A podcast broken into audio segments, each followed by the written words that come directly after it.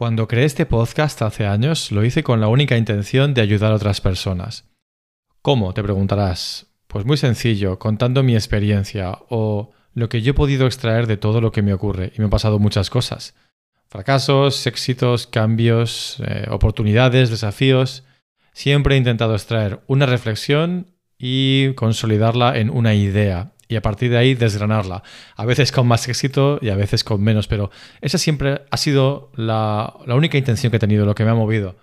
Lo que ocurre es que en aquel momento, sobre todo cuando empezaba, no tenía claro, o sea, sí tenía claro más o menos cuál era mi manera de ver la vida, ¿no? Mi set de valores, mi percepción, pero no podía describirla, no podía escribirla para poder leérsela a alguien, por ejemplo, con una serie de bullet points eh, súper, súper claro. Era algo que estaba fuera de mis posibilidades. No fue hasta hace relativamente poco, como tuve que dar una serie de conferencias o charlas en un sitio, una, una multinacional, sobre estos temas específicamente, ¿no? que te voy a hablar, donde me obligué a bajarlo del hiperespacio donde estaban esas ideas a la Tierra y escribirlas, ¿verdad? Y ahí es, es donde han salido esos cuatro pilares que te voy a mencionar. Es importante estos cuatro pilares porque Primero, es mi manera de ver la vida, es una más, es, un enfoque como otro cualquiera, pero es posible que puedas coger alguna parte, ¿no? E, eso es lo que realmente me gustaría, o que al menos lo consideres. Eh, no es especial, ni mejor ni peor que cualquier otro, pero es el mío. Eso sí que te lo puedo decir. Y también es importante por otra razón, porque todo lo que creo de maestría está categorizado en uno de estos cuatro pilares. Y a veces es más de uno, pero me he forzado a ponerle siempre uno. Y a partir de ahora, a partir de este episodio que estás escuchando, voy a decir a qué pilar pertenece. Y por último, de verdad, es importante lo de maestría, el nombre no está elegido al azar, por lo que mencionaba al principio, porque cuando uno tiene una dirección y sabe hacia dónde quiere ir, aunque no tiene el éxito garantizado, por supuesto, sí que tiene pues algo de ventaja, ¿verdad? Porque sabe al menos hacia dónde quiere ir, dónde, tiene, dónde quiere llegar. Y eso también trae una serie de desafíos, ¿no? Entonces es un camino hacia la maestría, sea lo que sea maestría para ti. Bueno, vamos allá. Son cuatro pilares, como te decía, y están ordenados de una forma en la que tiene sentido pero no porque uno sea más importante que otro realmente, sino porque este orden tiene más sentido. Para mí es lo primero que debes de llegar.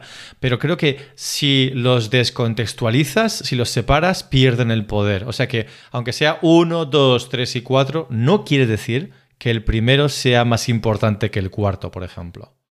El primero es la percepción, y me habrás escuchado hablar de esto un montón de veces. Yo lo denomino ser consciente de cómo interpretas la realidad.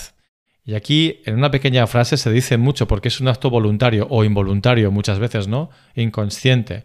La realidad es lo que es. Entonces, ni buena ni mala. Es, son hechos. Eres tú cuando lo procesas en base a tus sesgos, tu educación. Poco voluntario, la verdad, poco consciente, sino pues todos los ejemplos que has tenido. Es como la procesas, ¿no? Entonces, si has nacido en un país... Eh, que predominantemente es de una forma, con unas reglas culturales y una idiosincrasia, lo típico y normal es que interpretes la realidad de esa forma, por consonancia cognitiva, ¿no? Porque es lo más sencillo y lo que requiere menos energía y trae menos dolor.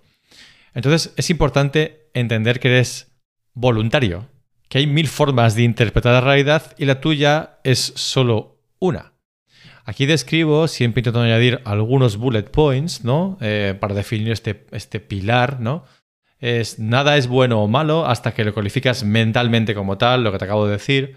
Todo lo que nos ocurre está en el camino, no interponiéndose en él. Esto quiere decir que si empiezas a ajustar la percepción, no siempre, pero muchas veces te, te das cuenta de que ese obstáculo que está ahí en realidad es una oportunidad. Y esto cuesta verlo. Y no siempre es fácil, directamente no siempre es posible, pero creo que siempre ocurre, ¿no? Y también entender cómo encontrar lo bueno en lo malo para usarlo a tu favor. Creo que hablaba ayer de esto, no hay nada 100% negativo o positivo. Si te ha tocado algo muy negativo, es una gran habilidad encontrar lo positivo. ¿Por qué? Porque equilibras la percepción. ¿Y sabes lo que ocurre cuando equilibras la percepción? Que el cuerpo va detrás. Automáticamente te sientes menos ansioso o ansiosa, menos estresado o estresada, etc. Es como primero la percepción, la mente, y luego el cuerpo. Por eso es el primer pilar y creo que es eh, la primera tarea que uno debe de empezar a atacar, la percepción. El segundo pilar es la identidad. Y debajo pone, recuerda cuáles son tus valores, ¿no? Porque los valores es algo muy poderoso y todos los tenemos, aunque sean heredados, y ni siquiera de tus padres, sino del entorno social en el que estás. Mucha gente, muchas personas, sobre todo personas muy cerradas mentalmente, no se dan cuenta de que sus creencias más sagradas son un accidente de nacimiento. Si hubiesen nacido en otro país serían exactamente lo contrario. Es complicado explicarle esto a alguien, pero eso no quiere decir que no sea cierto. Cuando uno lo lee y al menos lo piensa, es posible que se vuelva, bueno, pues un poquito más humilde, ¿no? Y no piense que tiene la verdad, sino una verdad, ¿no? Una manera de percibir la realidad. Hay unos cuantos bullet points y yo puse en su momento aquello que te importa y te entusiasma de verdad. Lo de de verdad está en cursiva porque para mí es importante. No que querrías que te importe y no que querrías que te entusiasme, sino que de verdad te llena.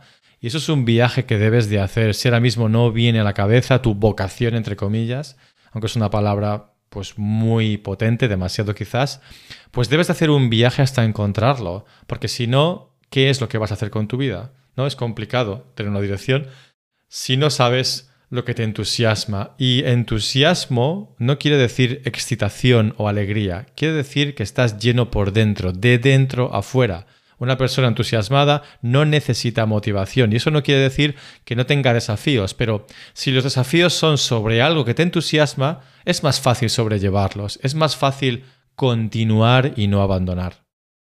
También cómo motivarse desde dentro, que es la mejor motivación, justo lo que te acabo de decir, y la frustración y el tedio están aquí para ayudarte. Las emociones negativas tienen un papel y creo que son inevitables. Intentar esconderlas trae un set de consecuencias bastante desagradables.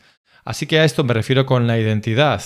Si percepción era interpretar la realidad de una forma ventajosa para ti, la identidad es entender quién eres y qué quieres. De verdad. El tercer pilar es la pertenencia. Y debajo pone, como resumen, que formas parte de algo más grande que tú. Y para personas pues más bien introvertidas como yo y que no disfrutan demasiado junto a otras personas, a no ser que sean personas con las que quiere estar, este punto es complicado de entender o de reconocer, pero es cierto. Somos seres sociales. Y si no hay un componente de ayuda a los demás en lo que haces, al menos en mi caso y en mi experiencia, lo que hagas tiene las patas muy cortas, realmente, ¿no? Entonces, recordar que formas parte de algo más grande es muy importante. Hay un concepto estoico que se llama simpatia, que viene a decir lo mismo, que eres parte de algo más grande, como un tejido, llámalo universo, llámalo como quieras llamarlo realmente, pero no estás solo de alguna forma. Es un compromiso contigo y con los demás, porque al fin y al cabo eres la pieza del engranaje tu aportación es necesaria y todos la necesitamos. Tienes el poder de cambiar el entorno y cuando te vayas, dejarlo mejor de como lo encontraste. ¿Qué hay mejor que eso, Dios mío? ¿Qué hay? ¿Qué misión es mejor que, no sé, que ponga en tu epitafio, ¿verdad? Si pudieras volver y verlo, que te encargaste de dejar el entorno mejor que lo encontraste. Tu aportación va a prevalecer sobre tu propia vida. Bueno, a eso me refiero con pertenencia. Es como tu misión como ser humano, el legado. Y en algún momento de la vida hay que encarar este pensamiento, ¿verdad? Pero ¿para qué estoy aquí? ¿No? ¿Cuál es mi papel realmente? ¿Cómo encajo en este puzzle que es, no sé, la humanidad, la sociedad, etcétera? Y todos tenemos, bueno, pues eh, cierta parte de poder, ¿no? Podemos alterarla hacia un lado o hacia otro. A eso me refiero.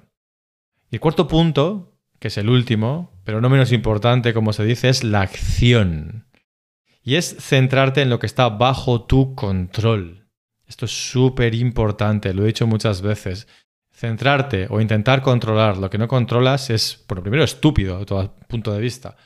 Pero segundo, es fútil y además es muy cansado, extrae mucha energía y es posible que a veces los dados salgan a tu favor, pero muchas veces no saldrán y depender de estar alegre o triste en base a eso es un poco absurdo. Pero bueno, todo tiene un principio y un fin, es uno de los bullet points, todo pasa, el concepto de la impermanencia En realidad, eh, todo está cambiando constantemente ahora mismo.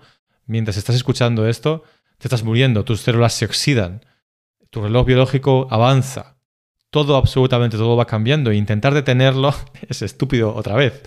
Pero a veces simplemente escuchar esto, el concepto de impermanencia, saber que la muerte está cerca y que tienes que aprovechar el tiempo, eh, lejos de ser algo triste, es alentador y muy tranquilizante. Al menos para mí, llámame raro.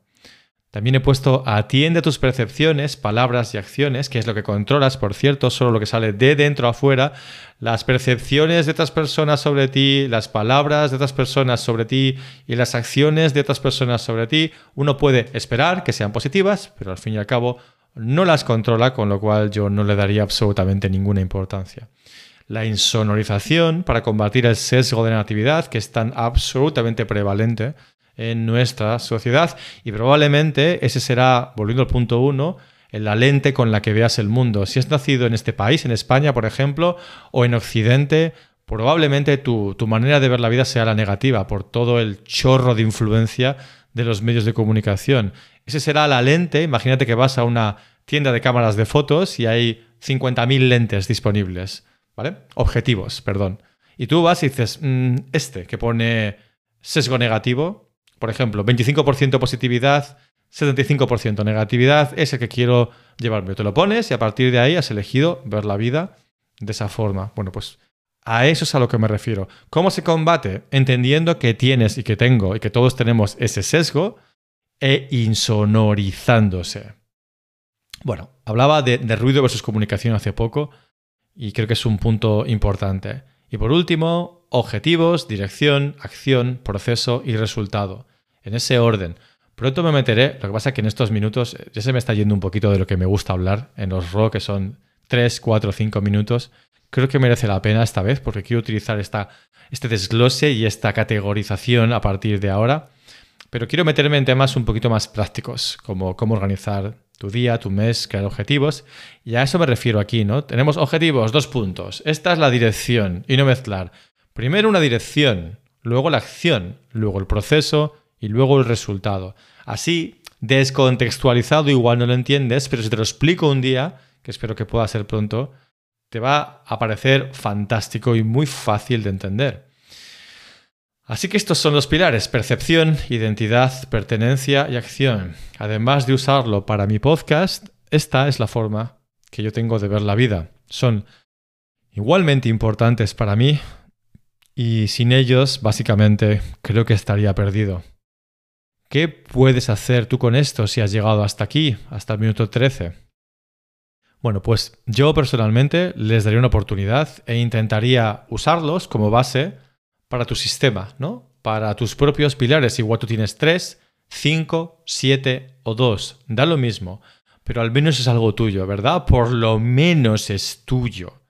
Y creo que eso es lo más importante. Así que me despido aquí, espero que te haya servido y te sirva y nos vemos mañana.